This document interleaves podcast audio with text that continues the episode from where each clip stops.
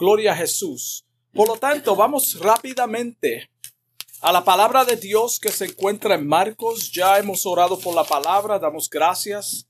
En el libro de Marcos, capítulo 10, versículo 17 al 27. Marcos, capítulo 10, versículo 17 al 27. Mientras Jesús se dirigía hacia Jerusalén con el propósito de entregar su vida y dar su vida en rescate por la humanidad, vamos a ver la historia de uno que vino en busca de la salvación. Gloria a Jesús. La palabra de Dios lee en el nombre del Padre, del Hijo y del Espíritu Santo. Al salir él para seguir su camino, vino uno corriendo, hincado la rodilla delante de él, le preguntó, Maestro bueno, ¿qué haré para heredar la vida eterna? Jesús le dijo, ¿por qué me llamas bueno? Ninguno hay bueno, sino un solo uno, Dios. Los mandamientos sabes. No adulteres, no mates, no hurtes, no digas falso testimonio, no defraudes, honra a tu padre y a tu madre. Él entonces respondiendo le dijo, Maestro, todo esto he guardado desde mi juventud. Entonces Jesús mirándole, le amó y le dijo, Una cosa te falta. Anda, vende todo lo que tienes y dalo a los pobres, y tendrás tesoro en el cielo. Y ven, sígueme tomando tu cruz. Pero él, afligido por esta palabra, se fue triste porque tenía muchas posesiones. Entonces Jesús, mirando alrededor, dijo a sus discípulos, cuán difícilmente entrarán en el reino de Dios los que tienen riquezas. Los discípulos se asombraron de sus palabras, pero Jesús respondió, volvió a decirles, hijos, cuán difícil es entrar en el reino de Dios los que confían en las riquezas. Más fácil es pasar un camello por el ojo de una aguja que entrar un rico en el reino de Dios. Ellos se asombraron aún más, diciendo entre sí, ¿quién pues podrá ser salvo? Es una pregunta que se hacían entre ellos. Entonces Jesús, mirándolos, dijo, para los hombres es imposible, mas para Dios no, porque todas las cosas son posibles para Dios. Alabado sea su nombre. Y en esta hora vamos a hablar de un joven que en su desesperación por heredar o conocer sobre la vida eterna, vino y se postró a los pies de Jesús. Ninguno de los evangelios sinópticos lo, menciona por nombre, So, el nombre de él aquí es irrelevante. Mateo y Marcos dicen que vino uno. Vino uno. Lucas dice que era un hombre principal, es decir, era un líder posiblemente de la sinagoga. Tenía un estatus en la sociedad. También era rico. Todos los evangelios lo dicen, los cuatro, los tres evangelios. Por lo tanto, lo llamaremos el joven rico. El joven rico. La historia relata que al salir Jesús para seguir su camino hacia Jerusalén, vino uno corriendo y postrándose a los pies del maestro le hizo una pregunta muy importante que escuchamos hoy en día con frecuencia. Muchas personas preguntan, pero ¿cómo puedo ser salvo? ¿Qué yo tengo que hacer para heredar la salvación. Maestro bueno, ¿qué haré para heredar la vida eterna? Es la pregunta que le hizo a Jesús. Y date cuenta que le dice maestro bueno. Este joven comprendía que a pesar de haberlo tenido todo o tenerlo todo, materialmente le faltaba algo en su vida. Carecía de algo. Tú sabes que las personas ricas todo lo poseen en esta vida materialmente. Pero la felicidad, muchos de ellos, o casi todos, si no todos, no la tienen. No tienen felicidad. Porque ¿qué, qué sentido tiene la vida si al despertar tú dices, yo quiero ir para tal sitio y tú estás en tal sitio? Y todo lo que tú quieres obtener lo obtienes con facilidad. Nada te cuesta porque tú todo lo tienes. So este joven estaba en esa condición. Sabía que le faltaba algo en su vida, la salvación de su alma. Es lo más importante en esta vida. En su corazón seguía habiendo un vacío que no podía ser llenado con ninguna de las cosas que había alcanzado en la vida. Nada. Nada podía llenar el vacío que había en el corazón de él. Él estaba e-, equivocado en el concepto sobre la salvación y su forma de alcanzarla. Ningún ser humano, por más inteligente, por más religioso o más dinero que tenga, puede ganarse la salvación. Nadie puede ganarse la salvación. Cuando una persona dice, tú tienes que ganarte la salvación, eso es un concepto erróneo, porque nadie se la puede ganar. Si fuera de esa forma, entonces los ricos la comprarían. Efesios 2.8 dice claramente, porque por gracia sois salvos, por medio de la fe, por medio, es decir, es a través de la fe. Y esto no de vosotros, no es de vosotros, esto es algo celestial, pues es un regalo de Dios, un don de Dios. El 9 dice, no por obras, tú no te la puedes ganar haciendo nada para que nadie se gloríe. Este joven se, pudo haber gloriado y, y, y, tal vez muchos se glorían en estos días cuando hacen obras, cuando pagan y dan contribuciones a ciertas caridades, para hacer caridades. Juan 3:17 dice, porque no envió Dios su Hijo al mundo para condenar al mundo, sino para que el mundo sea salvo por él. So la salvación es obtenida a través del sacrificio de Jesucristo en la cruz del Calvario. Tampoco él entendía quién era Jesús. Lo que este hombre deseaba era poder seguir disfrutando en la vida eterna lo que poseía en esta vida. Eso es lo que este joven pensaba sus riquezas, el prestigio. Mira, ¿cómo yo puedo obtener eso? Lo que tengo aquí me lo voy a llevar para allá. Ese prestigio. Este era el mismo concepto que los fariseos tenían de la resurrección y la eternidad. El mismo concepto. Ellos pensaban que iban a tener lo que tienen aquí allá también. Primera de Timoteo capítulo 6, versículo 7, mira cómo dice concerniente a esto. Porque nada hemos traído a este mundo, nada, ni ropa, nada hemos traído a este mundo. Sin duda, nada podremos sacar. Nada podremos sacar. Las riquezas se van a quedar aquí. Cuando usó el término maestro bueno, no era porque él sabía que Jesús era el Dios encarnado.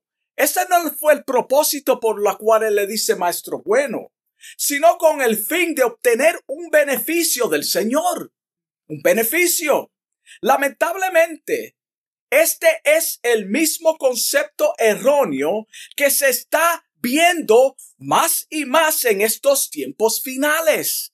Estamos viendo esto en ciertas predicaciones. Cuando las personas dicen, tú tienes el poder, Hermano, nosotros no tenemos ningún poder. El poder que tenemos es a través de Él. Él es quien da en el hombre el hacer como el querer. Es Él. Nosotros no tenemos nada. El Evangelio de prosperidad se ha infiltrado en las congregaciones. Muchos han quitado el enfoque, el enfoque en Cristo y de las escrituras y lo han puesto en el individuo. Nosotros somos dioses pequeños. Qué mentira, hermano. Eso no es correcto. La Biblia no, no certifica, no valoriza eso, no, ser, no dice que somos dioses. En el libro de Hechos, capítulo 8, vemos el ejemplo de alguien que solo tenía un interés para, o solo tenía interés para engrandecer su ego y hacer dinero a través del Evangelio. Este mago quiso comprar el don de Dios.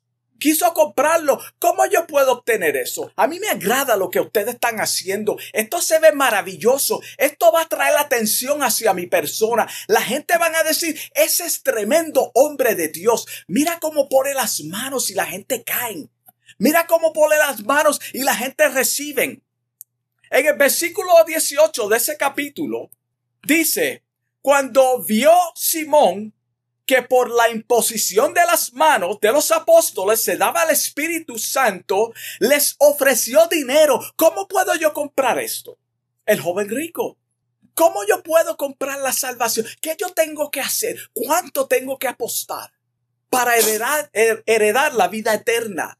Diciendo, dame también a mí de este poder para que cualquiera a quien yo, mira cómo dice, para que a quien, a cualquiera a quien yo impusiere las manos, reciba el Espíritu Santo. Qué lindo. Atención hacia su persona. Hermanos, Necesitamos discernimiento de espíritu. Todo lo que trae atención hacia mi persona no es de Dios. Dios tiene que ser reflejado a través de mí, en la predicación, en mis acciones, en todo lo que hacemos. Cada vez que nosotros damos un paso, Jesucristo debe de ser el centro. Glorifica a Dios y no a ti mismo. El joven rico de la historia vino a la persona correcta. Wow, you came to the right place. Vino a la persona correcta que poseía la vida eterna a través de la salvación. Solo estaba en el camino correcto en ese aspecto. Su deseo de conocer la forma de ser salvo era sincero, era una sinceridad. Él, él tenía una sinceridad en conocer cómo puede heredar la vida eterna. Así hay muchas personas, hermano. Ellos quieren saber de la salvación. Quieren conocer cómo yo puedo ser salvo. Hechos 4:12 dice, y en ningún otro hay salvación. So él vino a la persona correcta, como dije, porque no hay otro nombre bajo el cielo dado a los hombres en que podamos ser salvos. Muchos son como este joven, pero sin las riquezas. Muchos son como este joven, pero sin las riquezas. Cuando oyen el Evangelio, entienden que están perdidos. Lo saben.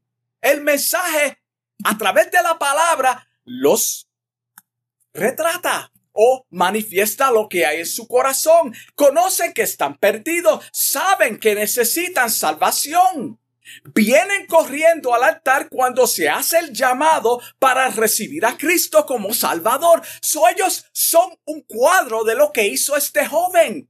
A mí me agrada eso. Me convenciste. Yo sé que estoy perdido. Necesito un Salvador. Por lo tanto, voy corriendo al altar porque tú hiciste ese llamados. Por tanto, me convenció la palabra de Dios. Acuérdate del mensaje que prediqué sobre intelectualmente iluminados. Eso es lo que hace la palabra. El problema está en que vienen por su propia cuenta. Ahí es donde está el problema. Vienen por su propia cuenta, por emoción, por interés, por interés, para lucir su ropa nueva en este día tan especial. Juan 6:44 claramente dice, cómo es el proceso de salvación. Ese versículo nos explica. Mira cómo dice, ninguno puede venir a mí. Ninguno puede venir a mí. Es imposible. Si el Padre que me envió a mí no lo traere. Mira qué simple. Si el Padre quien me envió a mí no lo traere, no puede venir a mí. Es imposible bíblicamente. En Proverbios 18:10 dice, Torre fuerte es el nombre de Jehová. Torre fuerte es el nombre de Jehová. A él correrá el justo. A él, acuérdate, ¿quién es que justifica? Jesucristo es quien justifica. A él vienen los que van a ser o los que son justificados. A él correrá el justo y será que levantado. Será levantado. El justo será levantado porque es Él quien lo justifica. No es porque somos justos. Ninguno es justo, hermano, sino a través de la sangre de Jesucristo. Lo interesante es que Jesús le hace la pregunta, ¿por qué me llamas bueno? ¿Por qué? ¿Por qué tú me llamas bueno? Ninguno es bueno. Jesús le dice, ninguno es bueno, excepto Dios. Él no está negando su deidad sino estaba poniendo a prueba la fe de este individuo y tratando de hacer la conexión entre sí mismo, Jesucristo, el dador de la vida, y Dios para llevarlo a un verdadero arrepentimiento. Eso es lo que hacía Jesús para llevarlo al verdadero arrepentimiento. Tú me estás viendo a mí como una persona buena por lo que yo hago, por lo que yo hice, por lo que tú quieres saber que yo tengo la respuesta a tu pregunta. Por eso tú me llamas bueno. Jesucristo, el Señor conoce el corazón del hombre. Él solo veía a Jesús como un hombre bueno que podía explicarle cómo obtener la salvación. Igual que muchos hoy. Él también tenía un alto concepto de sí mismo también. Los ricos no se doblan, no doblan rodilla ante nadie que es menos que ellos. Ningún rico. Los ricos no sirven a los pobres. Los pobres sirven a los ricos. Gloria a Dios. Él también tenía, como dije, un alto concepto de sí mismo. La palabra bueno, según el hombre, no es el bien según Dios no es lo mismo. La persona sí hay gente buena en la tierra. No estamos diciendo que no hay personas que hacen cosas buenas. Hay personas decentes en esta vida. Sí lo hay. Pero no estaba hablando de la salvación. Son personas que sí sirven en la comunidad. Sí te dan la ropa de su espalda si la necesita. Te dan un plato de comida. Te dan dinero si lo necesitas. No lo piensa. No estamos diciendo eso, por favor. No malinterprete. Romanos 3:10 dice, como está escrito, no hay justo, no hay justo, no hay justo, ni aun uno. No hay quien entienda, no hay quien busque a Dios. ¿Qué, lo que, ¿Qué fue lo que dijimos? Que Él vino por su propia cuenta. Cuando las personas vienen por su propia cuenta, ¿qué pasa? A veces no son verdaderos conversiones, solamente quieren un interés, quieren obtener algo, un beneficio de Dios. No hay quien busque a Dios. Es por eso que el Señor dice, le dice, los mandamientos sabes. Él no le está preguntando, ¿tú conoces los mandamientos? Él está diciendo, los mandamientos sabes, tú lo sabes. Los mandamientos sabes. Tal vez este joven pensó, esto es fácil. Él sabe que yo conozco los mandamientos. Esto es fácil. Estoy más cerca de la salvación de lo que pensaba. Imagínate la sonrisa en su cara. A lo mejor hasta brilló. ¡Qué bueno! ¡Wow! Este sí que me va a decir cómo obtener la, la vida eterna. He sido religioso toda mi vida.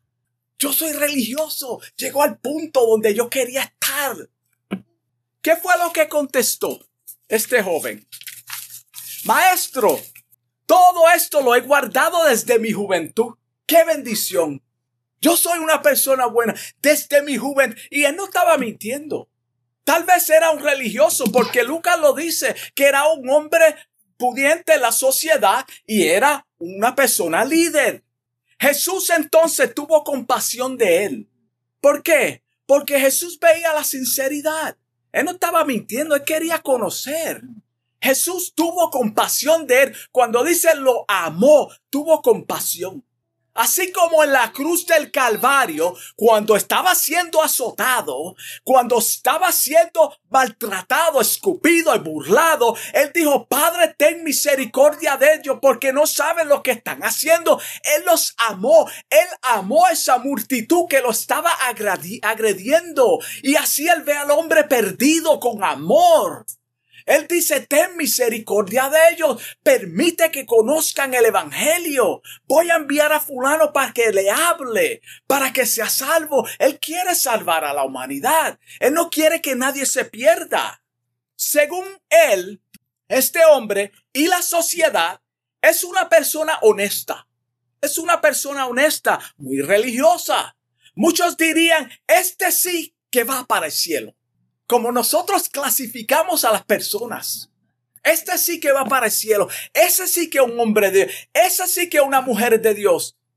No, hermanos, Jesús usó este individuo, lo, perdón, lo que este individuo conocía como los mandamientos para llegar a la raíz del problema del corazón de él.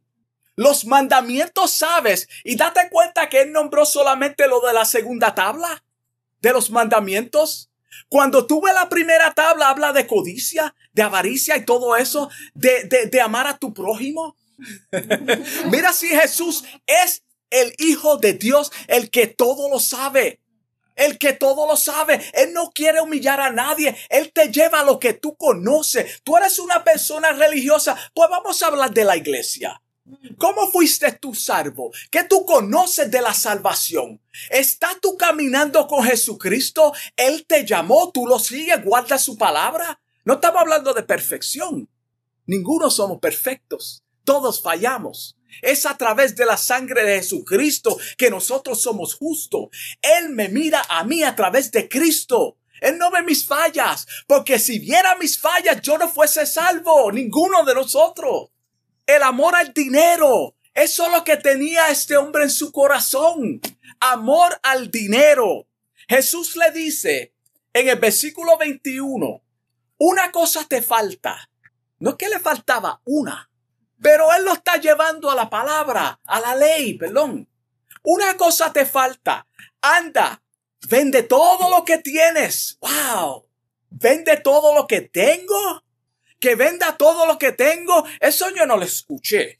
Y dalo a los pobres. Vende todo lo que tú tienes y dalo a los pobres.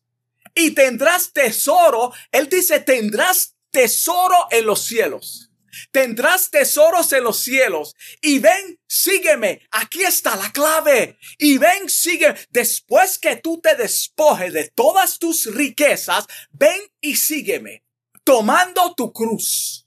Wow ven y sígueme. Jesús no está diciendo que si hubiese vendido todo y dárselo a los pobres sería salvo. Eso no es lo que está diciendo Jesús. Él no está diciendo si tú hubiese vendido eso, tú fuese salvo. No. Esto sería completamente antibíblico porque sería por obras y no por su gracia a través de la fe.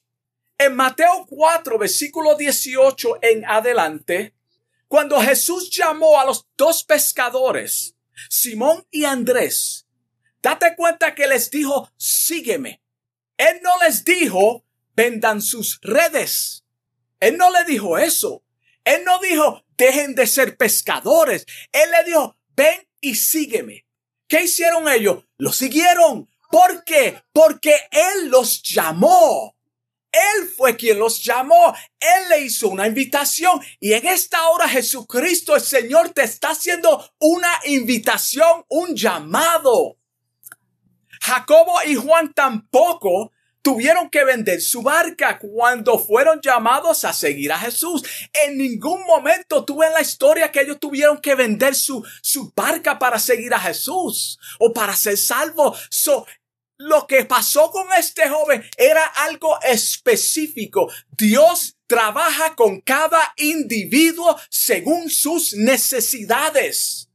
Y este joven tenía una necesidad que necesitaba ser suplida, pero no estaba dispuesto a abandonar lo que Jesús le dijo. Él no estaba dispuesto a seguir a Jesús. En Mateo 9, 9 al 13, tampoco se menciona que Leví o Mateo, el cobrador, cobrador de impuestos, tuvo que devolver el dinero que intencionalmente tramposo cobró de más. No se lo dice. Porque la nueva transformación, Cuando la persona viene a Cristo, el Espíritu Santo es quien dirige a la persona. Él es quien te dice lo que tienes que dejar. No debe de ser algo que el hombre te lo diga. La palabra, las escrituras claramente nos revela quién es Jesucristo, cómo debemos caminar en este camino, cómo debemos acercarnos a la presencia de Dios. La contaminación de avaricia que había en el corazón de este joven estaba siendo expuesta ante sus propios ojos, pero como dije, él no estaba dispuesto a abandonar su estilo de vida para seguir a Jesús. Él no estaba dispuesto. Yo quiero la salvación. Yo quiero ser salvo. Yo quiero conocer cómo puedo ser salvo. A mí me agrada eso porque yo no me quiero perder. Pero yo no quiero seguir a Jesús. Mateo 16, 26 dice, ¿por qué? A mí, ¿por qué? ¿Qué aprovecha al hombre si ganare todo el mundo y perdiera su alma? ¿De qué le vale? De nada. Porque el alma es lo más importante, hermano. Nosotros estamos aquí por un tiempo corto. 70 años, 80 años, 100 años son cortos. Después de eso, ¿qué? Hay una eternidad. Jesús le está diciendo, toda tu religiosidad, toda la riqueza acumulada no te puede salvar. Es lo que está mostrando Jesús. Esto no te puede salvar. El problema está en tu corazón y es el amor al dinero. Es el amor al dinero. La avaricia. ¡Wow! ¿Qué balde de agua fría le echaron a este joven? Imagínate el impacto de este joven. Yo nunca había escuchado eso. Esto no es lo que quería oír. Por eso el versículo 22 dice, pero él afligido. ¿Por qué estaba afligido si vino contento? Vino con una pregunta. Tú me preguntaste a mí. Viniste contento pensando que podía comprar la salvación. Y ahora te vas afligido por esta palabra. Se fue triste. Ese fue muy triste porque tenía muchas riquezas. La razón por la que se fue triste lo dice la palabra porque tenía muchas riquezas. Es simplemente porque tenía de más y no estaba dispuesto a dar. Rechazó la salvación. No pudo seguir a Jesús. Él no pudo seguir a Jesús. Como muchos hoy quieren salvación, pero no están dispuestos a oír y aceptar la verdad del Evangelio y seguir a Jesús a través de las enseñanzas bíblicas. No están dispuestos, es demasiado fuerte. No la quieren oír, solo quieren entretenimiento a través de teatros y falsas expectativas. Cuando dije al principio, pone todo el énfasis en el hombre. Eso es lo que la gente quiere hoy en día, hermano. Por eso hay muchos lugares donde están vacíos, porque están vacíos, porque tú vienes con el Evangelio, el verdadero Evangelio, las escrituras solamente, y las personas no quieren eso. Tiene que haber otra cosa, tiene que haber algo que yo pueda aportar. Yo siento que eso no es suficiente. Ahí es donde está el problema. El yo siento aquí no tiene cabida. Este joven sintió que podía ser salvo también. No estaba dispuesto a dejar lo que tenía. Muchos hoy en día no están dispuestos a dejar los dos trabajos o los tres trabajos que tienen, dos demás, para seguir a Jesús. Su estilo de vida. Jesús mirando alrededor. Después de esta escena, mira la enseñanza. Imagínate a los discípulos, no podemos excluirlo a ellos. Ellos estaban aquí. Imagínate las caras de ellos. Este hombre es prominente en la sociedad tiene mucho dinero. Miró a sus discípulos y les dijo, cuán difícilmente entrarán en el reino de Dios los que tienen riquezas. Cuán difícil. Y no tenemos que entrar y elaborar en eso porque todos sabemos por qué. Cuán difícil. Esto lo dijo Jesús, el dador de la vida, el que posee la salvación, el único que puede darnos salvación. Está diciendo estas palabras. En el próximo versículo les dice lo mismo, pero esta vez dice, los que confían en las riquezas. Primero dice los que tienen riquezas, pero como ellos estaban turbados, déjame aclararle, los que confían en las riquezas, cuando tú pones tu esperanza, tu fe en las riquezas, en todo lo que tenga que, que ocupa el lugar de Cristo, hermano, no es bueno. Es avaricia. El 25, más fácil es pasar por un, un, perdón, más fácil es pasar un camello por el ojo de una aguja que entrar un rico en el reino de Dios. Difícil. Es casi imposible a menos que Dios llame. Hubieron hombres ricos que fueron salvos. Hay personas que tienen dinero que son salvos y sirven a Dios de todo corazón y le siguen a través de las escrituras. No estamos diciendo que no, pero es cuando Él llama. Cuando es Dios que llama, las ovejas responden porque qué? Conocen su voz y le siguen y Él las conoce. Mira, mira, mira lo que dice la palabra en cuanto a eso. Él las conoce, Él sabe, él sabe quién es él y esa persona responde a su llamado, lo sigue hermano. Esa es la clave. Cuando tú quieres saber quién es un verdadero cristiano, mira a ver si sigue a Cristo a través de las escrituras. No estamos hablando de la religión, a través de Cristo por su palabra. Hermano, que guarde su palabra, que viva una vida íntegra lo más que pueda. Eso es lo que enseña Juan 10, 27. Las ovejas lo conocen y Él las conoce. Lo más importante es que Él las conozca. Porque muchos siguen, pero Él no los conoce. Acuérdate la escritura de Mateo. En aquel día me dirán muchos, en tu nombre hice. Yo te voy a decir, yo no te conozco. Pero cuando Él te conoce, cuando Él te conoce, hermano, esa es la seguridad de la salvación. Jesús aquí presenta una ilustración el ojo de una aguja era un portón o una abertura pequeña y bajita en la pared que daba entrada a una ciudad. Acuérdate que las ciudades en aquel tiempo estaban amuralladas y ellos hacían esto con, un propósito. El camello para entrar primero tenía que ser despojado de su carga. Acuérdate que ellos llevan una carga en sus lomos. Gloria a Dios. Ahí hay otro mensaje. Luego de rodillas entraba poco a poco porque apenas cabía por esa entrada. Tenía que ser despojado primeramente y luego ese camello. Imagínate lo difícil para este camello. Tratar de entrar por esa abertura tan y tan pequeña. Apenas cabía su, su cuerpo por ahí y tenía que entrar. Imagínate esto.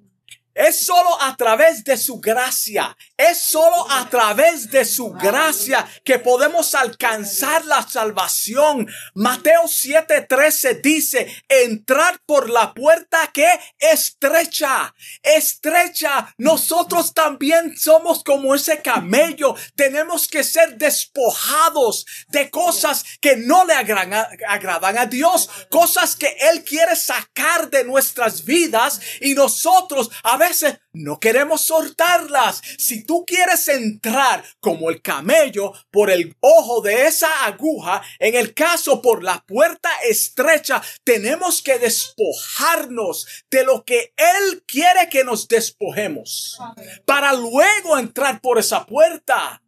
Tú vas a llegar a la entrada de esa abertura, pero Él te está diciendo, el Espíritu Santo te va sacando cosas. Tú tienes que estar dispuesto a obedecer lo que el Espíritu Santo dice. Venir a la iglesia y hacer profesión de fe no es suficiente. Tienes que dejar tu carga como dije, como el camello, reconocer que necesita salvación. Este es el primer paso. Yo estoy perdido. Soy un drogadicto. Soy una drogadicta. Tengo odio en mi corazón. Odio a las personas. Ese es el primer paso. ¿Cómo yo puedo dejar este estilo de vida? Y seguir a Cristo. Tenemos que seguir a Cristo. Los discípulos cuando oyeron esto, se asombraron. Wow, esto está fuerte. Pedro, esto está fuerte. Habla tú. Y él habló. Se asombraron aún más, diciendo entre sí, no a toda boca, posiblemente a voz bajita, diciendo entre sí, ¿quién pues podrá ser salvo? ¿Quién pues podrá ser salvo? Y es la pregunta que se hace la humanidad hoy en día. ¿Quién pues podrá ser salvo? Estaban acostumbrados a asociar la prosperidad con la bendición de Dios. Eso era el estilo de vida o lo que se enseñaba en aquel tiempo que una persona que estaba bendecida era una persona que estaba bien con Dios. Dios le daba prosperidad. Por lo tanto, esta persona está bien con Dios. ¿Por qué las mujeres eran despreciadas cuando no podían tener hijos? ¿Lo asociaban con qué? Una maldición. Cuando Job estuvo en su prueba, ¿qué fue lo que le dijeron los amigos? Tú estás mal. Tú hiciste algo. Busca en tu corazón.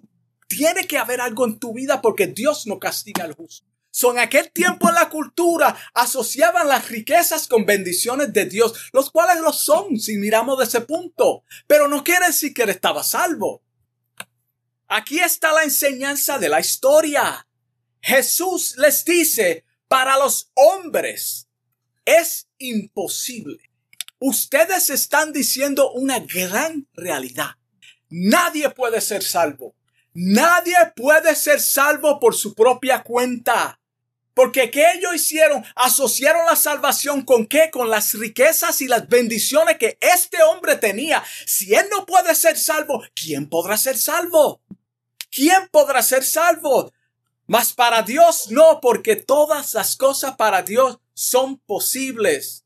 En otras palabras, ningún individuo, por más próspero, por su propia cuenta, puede alcanzar la salvación. Es solamente a través de la obra del Espíritu Santo. Acuérdate que el Espíritu Santo es quien convence al hombre de pecado en estos tiempos. Si el Espíritu Santo no convence a la persona de pecado, la persona jamás va a entender por más que se lo explique. Ellos van a decir, pero yo soy bueno. Tú no eres bueno según Dios. En la tierra sí, tú haces cosas buenas, pero te falta la salvación. Entonces se cumplirá en tu vida lo que dice Juan 10, 28. Y yo les doy vida eterna, pero es cuando siguen a Jesús.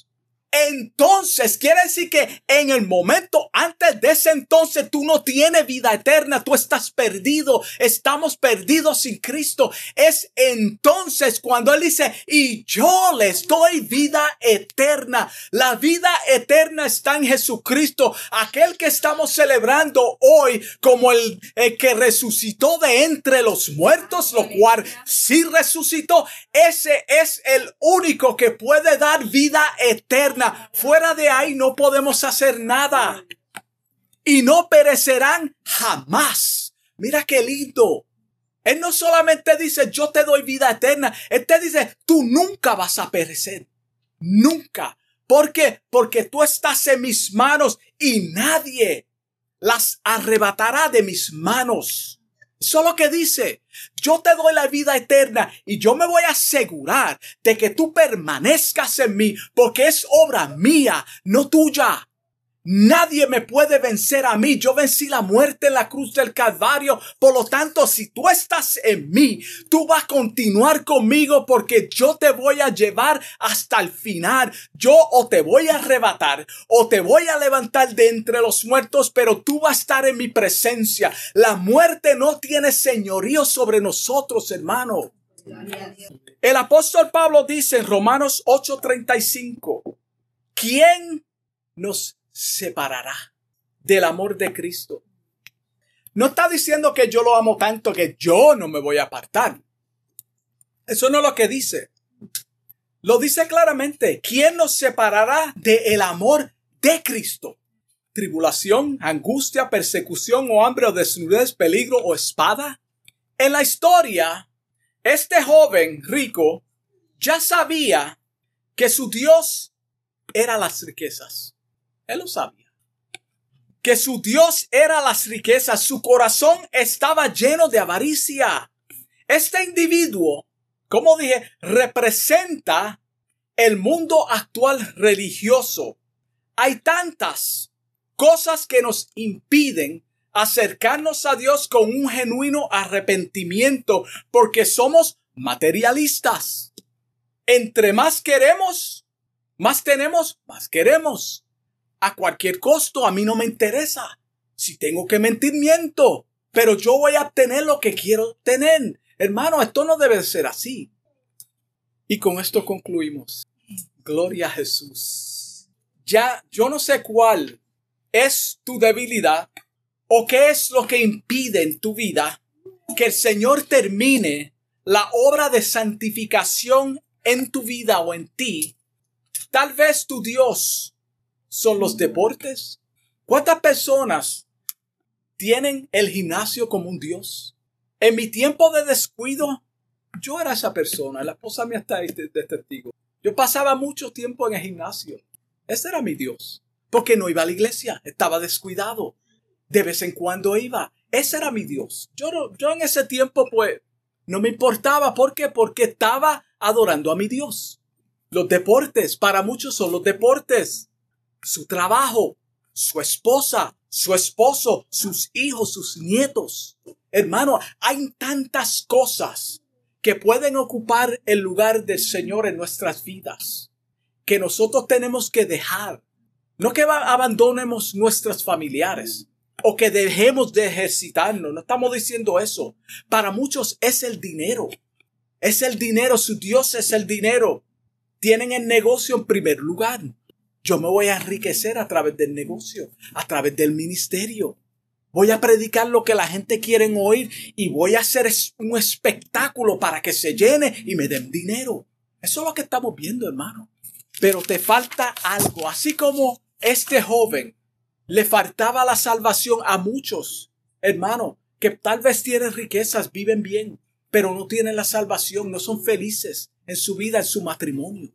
Solamente Jesucristo, el que murió y resucitó, Él es el único que tiene la vida eterna. Nosotros tenemos que aprender, hermano, a depender completamente del Señor. Él es el único que puede salvarnos. Hermano, en este tiempo que estamos viviendo, vamos a tornarnos al Señor de todo corazón, no importando cuán difícil sea. La salvación, hermano, es lo único que podemos llevarnos, hermano, cuando somos salvos, que vamos a ser salvos, perdón. Vamos a orar. Amantísimo Dios y Padre Celestial, te doy gracias por esta hora, Señor. Te doy gracias por este mensaje que tú me has dado, Dios mío, Padre, pidiéndote en el nombre de Jesús que tu palabra haya llegado con facilidad, Dios mío, con entendimiento a los corazones, Señor, que puedan entenderla, Señor, y atesorarla, Padre, entendiendo que la salvación solamente viene a través de ti, Señor.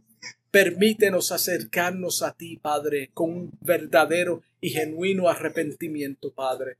Te doy gracias en el nombre de Jesús. Amén. Dios me lo bendiga.